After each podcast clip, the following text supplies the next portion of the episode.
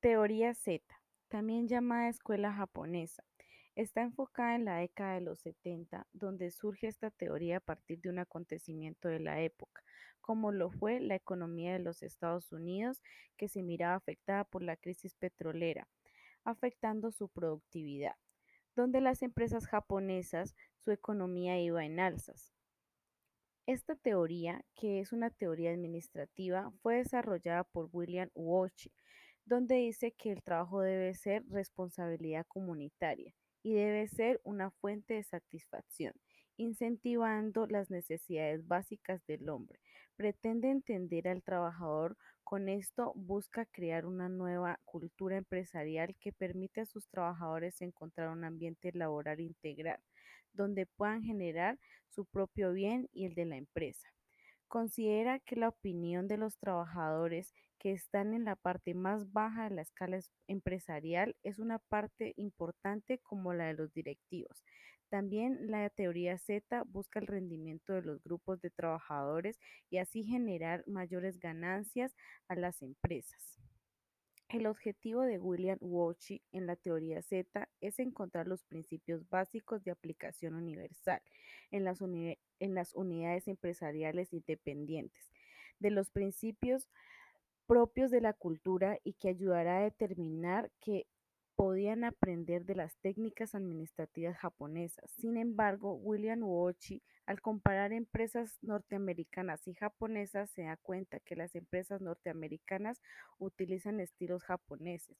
Se da cuenta que tales empresas que utilizan estos estilos son de grandes éxitos. William Uochi considera que hay tres tipos de empresa. Tipo A, que son las organizaciones americanas, donde estos emplean a corto plazo, proceso rápido, carreras especializadas, mecanismos explícitos de control, procesos individuales de toma de decisiones, responsabilidad individual, intereses divididos. En la otra está el tipo J, organizaciones japonesas. En este es un empleo de por vida, procesos de lenta evaluación y promoción, carreras no especializadas, mecanismos implícitos de control, proceso colectivo de toma de decisiones, responsabilidad colectiva e intereses generales. La teoría Z, que tiene como una nueva cultura que está lleno de cosas comunes de, la organización, de organizaciones japonesas. En esta está la confianza, la atención de relaciones humanas, relaciones sociales estrechas. La teoría Z es la base de las relaciones humanas y parte desde su participación, que ésta pretende que el colaborador no pueda separar su vida laboral de su vida personal. Es por ello que tiene ciertas condiciones como la confianza, el trabajo en equipo, toma de decisiones colectivas, relaciones estrechas, todas las mencionadas para obtener un mayor rendimiento empresarial, un aumento de autoestima de los colaboradores y que se encuentren comprometidos con sus actividades. El ser humano promedio, siempre que inicia una nueva labor, desea ser informado, guiado y consultado. Aquí es donde un buen gerente, un líder, participa democráticamente en las actividades de colaboraciones. Dirige mediante el ejemplo de, de él mismo sus directrices y promueve el apoyo necesario para facilitar las actividades de sus trabajadores.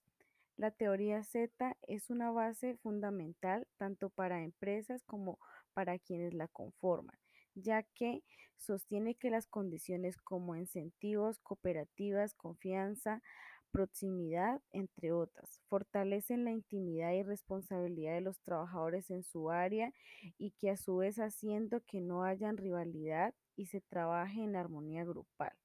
Todo esto para llegar a trabajar con calidad, así motivando y reconociendo cada logro de sus trabajadores para su mayor entrega con la empresa.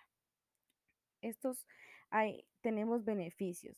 La confianza, la confianza que es considerado lo más importante de la teoría, de forma que el jefe confía en el empleado y que está realizando su trabajo de la mejor manera posible, no forzando a que su empleado rinda en la actividad el trato íntimo. Para la teoría Z, presenta atención en las relaciones personales, que es la base máxima para un buen funcionamiento, ya que bien saben que no se puede separar la vida personal del trabajo y la que haría un buen líder es establecer una relación estrecha personalmente.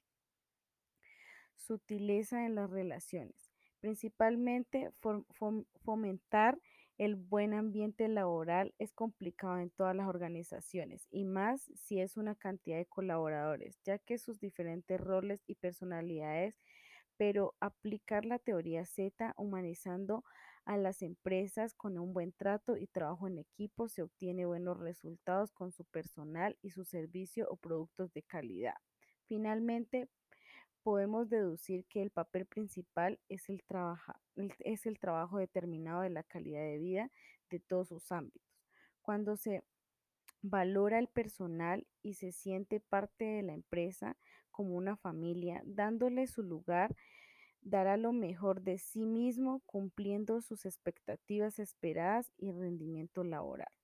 Con todo lo dicho, podemos concluir que la teoría Z proporciona medios de para dirigir a las personas de formar tal como el trabajo colectivo sea más eficiente. También, de acuerdo a Wochi, siendo su principal defensor de la administración de la teoría Z, como trabajador integral que también puede crecer como persona y que en lo laboral pueda aportar un cumplimiento de objetivos en la empresa, así productivamente vayan creciendo con la misma.